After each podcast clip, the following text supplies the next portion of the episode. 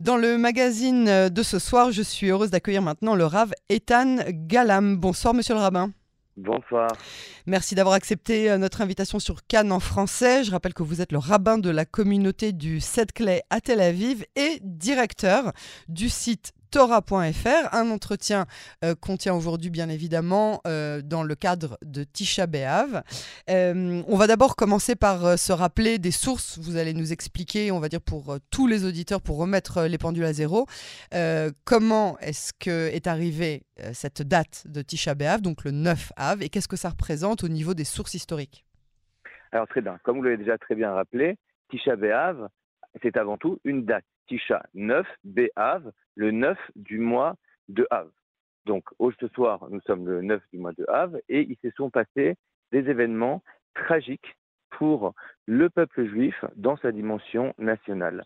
Historiquement, le premier événement tragique qui s'est passé le 9 Av, eh bien, c'est le retour des explorateurs que Moshe va envoyer pour explorer la terre et ils ne vont pas revenir en disant il faut attaquer par le nord ou par le sud, ils vont dire simplement il faut laisser tomber et retourner en Égypte. Il y a eu une occasion manquée pour le peuple juif de rentrer en Eretz Israël avec Moshe Rabbeinu et de donner lieu à une création d'une nation qui, nous disent nos sages, s'ils avaient réussi à ce moment-là à rentrer en Eretz Israël, eh bien, il n'y aurait pas eu de destruction du temple et nous aurions pu vivre sans exil pour le reste de l'histoire. Ça, c'est le premier événement qui va ouvrir les autres, puisque nos sages nous disent cette phrase très forte, que puisque vous avez pleuré le soir du 9 av dans le désert à cette occasion manquée d'explorateurs, eh bien, toutes les autres pleurs que vous aurez seront à cette date. Et on voit que dans l'histoire, eh bien, le premier temple, le premier temple de Jérusalem qui a été détruit par Nebuchadnezzar, Nabucodonosor, va être détruit le 9 av. Le deuxième temple. Le même jour.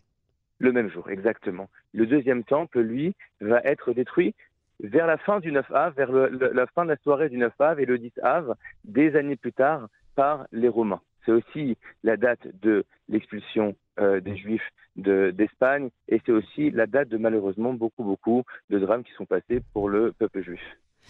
D'accord. Et alors, que, dit le, Talmud de, toutes ces, euh, de tous ces événements historiques? Qu'est-ce qu'on apprend comme enseignement? Alors déjà, c'est une très bonne question, c'est de dire qu'est-ce qu'on apprend? le regard juif sur l'histoire, est un regard qui dit que, avant tout, vu que Dieu dirige l'histoire, s'il se passe des choses, eh bien, c'est que pour qu'on puisse apprendre de ce qui nous arrive. on pourrait dire d'un point de vue, si on avait un regard euh, euh, euh, autre, on aurait pu dire, bah, c'est l'histoire, c'est comme ça, c'est un hasard. Eh bien non, nous disent nos sages, eh bien ce n'est pas un hasard, nous devons apprendre des choses qui nous arrivent. Et qui nous est arrivé, notamment dans la des temples, les sages s'interrogent dans le Talmud de dire, mais pourquoi est-ce que ça nous arrive? Pourquoi est-ce qu'on a été expulsé de notre terre? Pourquoi est-ce que le temple de Jérusalem, qui vient venir symboliser notre lien très fort et très réel avec Dieu, pourquoi est-ce qu'il nous a été retiré? Et là viennent les sages et nous disent quelque chose d'incroyable. Le premier temple, au fond, ils arrivent facilement à trouver la source de notre échec parce qu'il y avait un comportement dans le peuple juif, dans le Ham Israël à ce moment-là, qui était terrible, avec les pires fautes qui étaient commises, le meurtre, l'idolâtrie et la débauche. Donc nos sages viennent et nous disent, le premier temple, eh bien, je comprends très bien pourquoi est-ce qu'il a été détruit. Le deuxième temple, par contre, les sages viennent et s'interrogent et disent, au fond, je ne comprends pas. À cette époque-là, les juifs se comportaient bien. Ils vont, ils étudient la Torah, ils pratiquaient les commandements et ils faisaient du rasadim, ils faisaient du chesed les uns avec les autres. C'est-à-dire qu'ils étaient généreux les uns envers les autres. Ils étaient généreux les uns envers les autres. Donc a priori, euh, comportement parfait, 20 sur 20, tout va bien. Et pourtant, le temple a été détruit. Et les sages vont venir, ils vont dire quelque chose de terrible.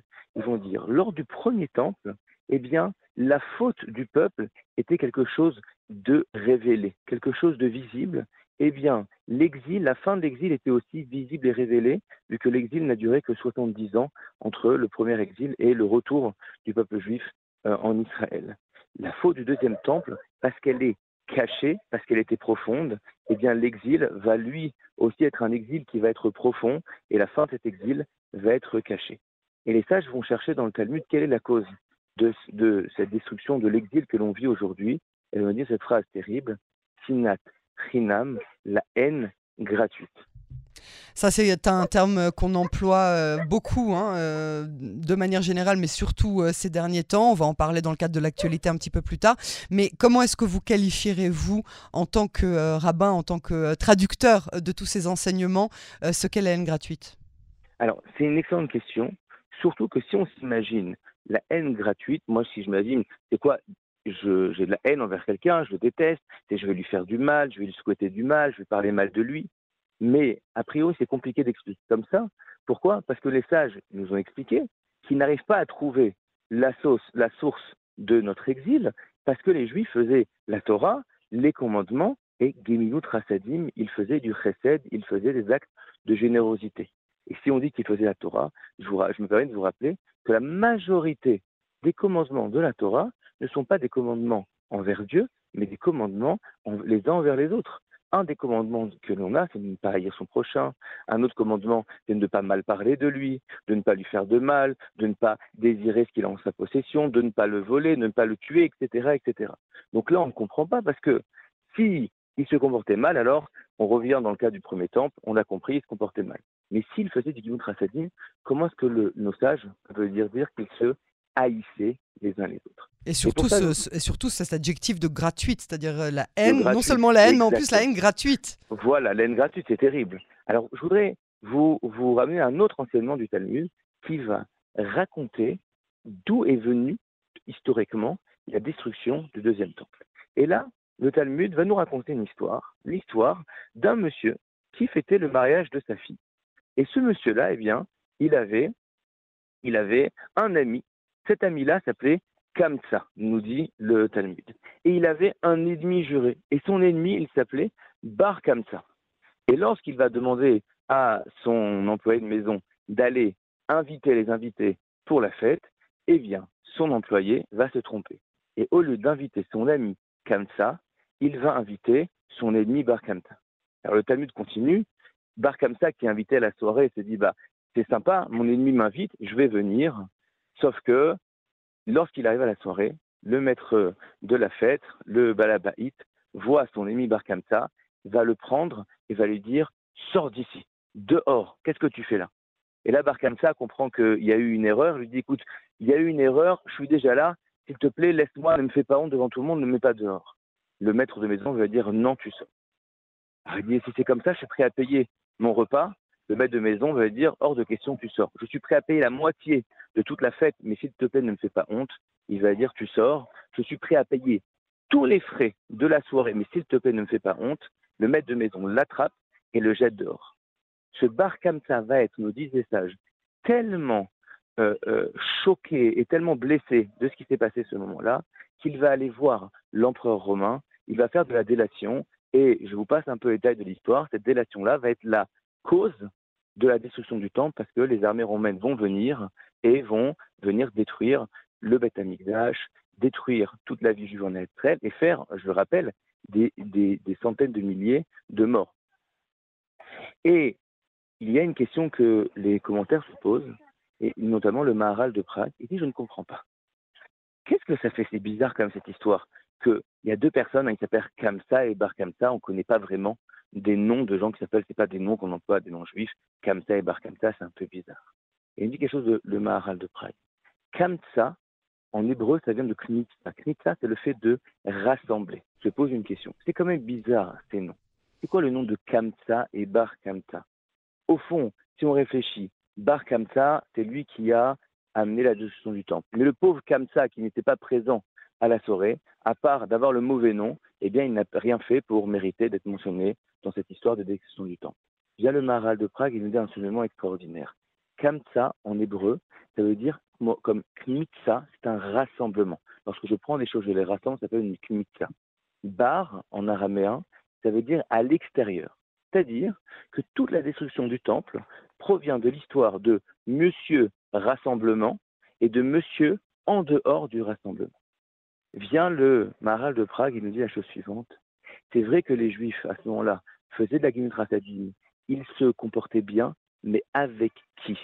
Ils étaient prêts à faire beaucoup d'efforts et à faire beaucoup de, de beaucoup de générosité avec les gens qui faisaient partie de leur groupe.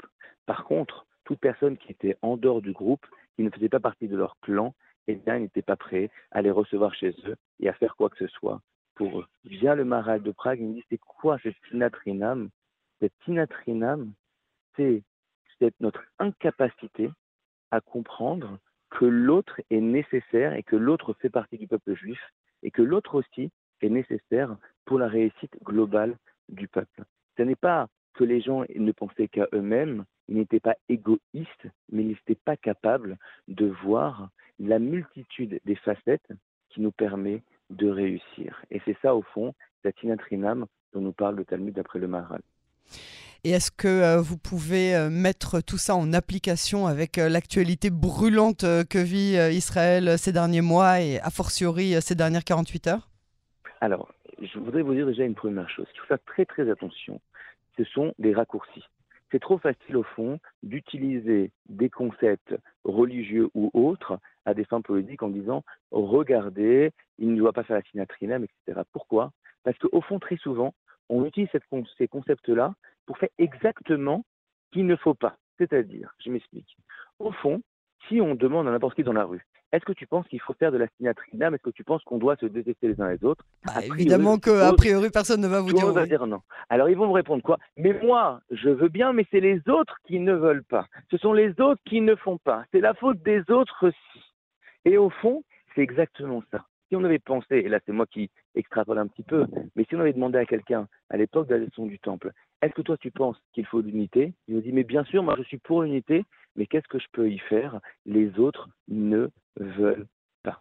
Alors au fond, je ne sais pas exactement de dire sinatrina dans un sens ou pas dans l'autre, mais l'idée est de dire avant tout, la première façon de réussir lorsque l'on est un groupe, c'est de commencer par soi-même. Moi, vous savez, j'habite à Tel Aviv, avec des gens qui vont aux manifestations tous les samedis soirs, et des gens qui sont même très brûlants dans ces manifestations euh, contre le gouvernement. Et quand ils me regardent avec mon look de rabbin, ils essaient de voir un petit peu ce que je pense, et je leur dis toujours la même chose. Écoutez, moi je m'y connais pas en politique. Par contre, je m'y connais bien quand même dans Shalom Ba'it. Je m'y connais bien dans les rapports de couple. Et je vous dis une chose. Dans un couple, quand on est ensemble, eh bien, soit on gagne ensemble, soit on perd ensemble. Au fond, l'idée n'est pas juste de savoir si on a raison, il faut essayer de réfléchir aux choses profondes, mais avant toute chose, d'arriver à comprendre que ça, c'est mon partenaire et c'est avec lui que je vais devoir travailler. Tant qu'on ne perd pas de vue le fait que nous, faisons tous partie d'un peuple qui s'appelle le peuple juif, je ne veux pas dire que tout est parfait, ni chez l'autre, ni chez moi, mais que notre point de départ de notre réflexion est que nous faisons partie d'un tout. Et ça, c'est notre donnée de base, eh bien, nous sommes dans une certaine dimension d'une réparation de ce qui s'est passé au monde de Tisha À l'instant où on croit que notre réussite va passer par l'annulation de l'autre, ou l'autre va devoir penser comme moi pour réussir, eh bien, on est en train de venir rejouer la même partie et on sait malheureusement les conséquences que ça a.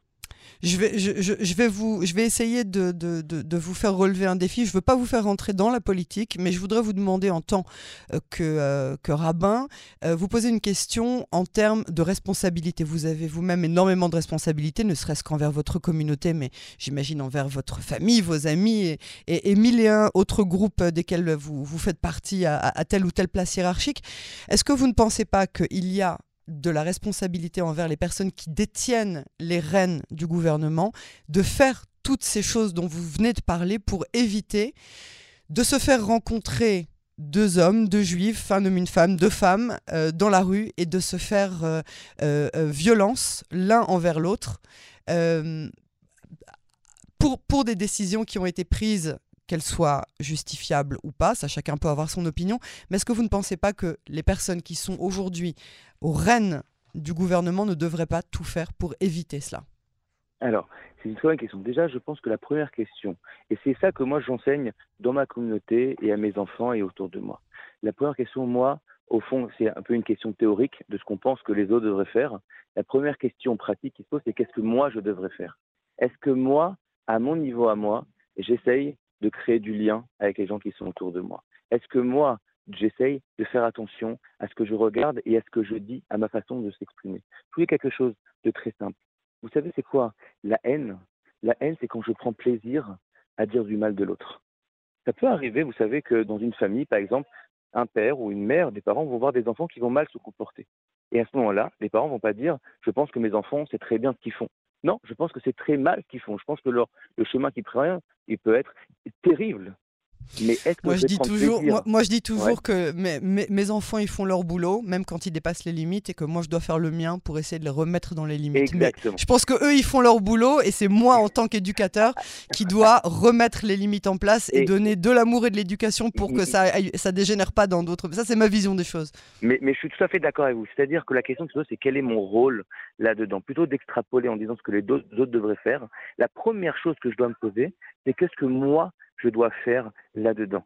Et moi, ce que je dois faire là-dedans, c'est renforcer en moi le sentiment d'appartenance avec l'autre. De dire, ça ne veut pas dire que je suis d'accord avec l'autre. Ça ne veut pas dire que ce que je pense que ce que l'autre fait est grave. Ça peut être extrêmement grave ce qu'il fait. Mais l'autre, il reste, si c'est mes enfants, ça reste mes enfants. Si c'est mon frère, ça reste mon frère. Si c'est mon ami, ça reste mon ami, ça reste mon proche. Bien que je peux ne pas être d'accord du tout avec ça. Je pense c'est la première chose. Maintenant, vous me demandez une chose au niveau gouvernemental, que je pense qu'il euh, y aurait une chose, un souhait que je pourrais avoir à ce niveau-là, c'est avant toute chose de montrer un certain exemple. Quelles sont les, les décisions à prendre au niveau politique? Ça, je ne pourrais pas m'exprimer parce qu'il faut savoir une chose que c'est des choses extrêmement complexes et c'est un peu trop facile, les discussions de comptoir, de venir je pense qu'il devrait faire ceci, je pense qu'il devrait faire cela, alors qu'évidemment, ce sont des équations extrêmement complexes avec beaucoup, beaucoup d'acteurs et beaucoup de répercussions. Et au fond, on n'a pas forcément tous les éléments pour juger de ce qu'il devrait faire ou ne pas faire. Par contre, ce qui est sûr, c'est que lorsque l'on voit les gens qui représentent les, dirigeants du peuple juif s'exprimer de façon dure, de façon violente, en criant, en ayant un, ton, ne serait-ce que la façon de parler, qui a un ton d'attaque, évidemment, c'est pas quelque chose qui va faire que lorsqu'on se retrouve le soir autour de la table, on a juste envie de se prendre dans les bras et de dire au fond, malgré nos différences, nous sommes des frères et des sœurs. Et ça, c'est sûr qu'il y a un ton qui doit être changé au niveau euh, du gouvernement. Monsieur le rabbin euh, Ethan Guillam, merci beaucoup euh, pour cet entretien. À très bientôt sur les ondes de Cannes en français. Merci beaucoup.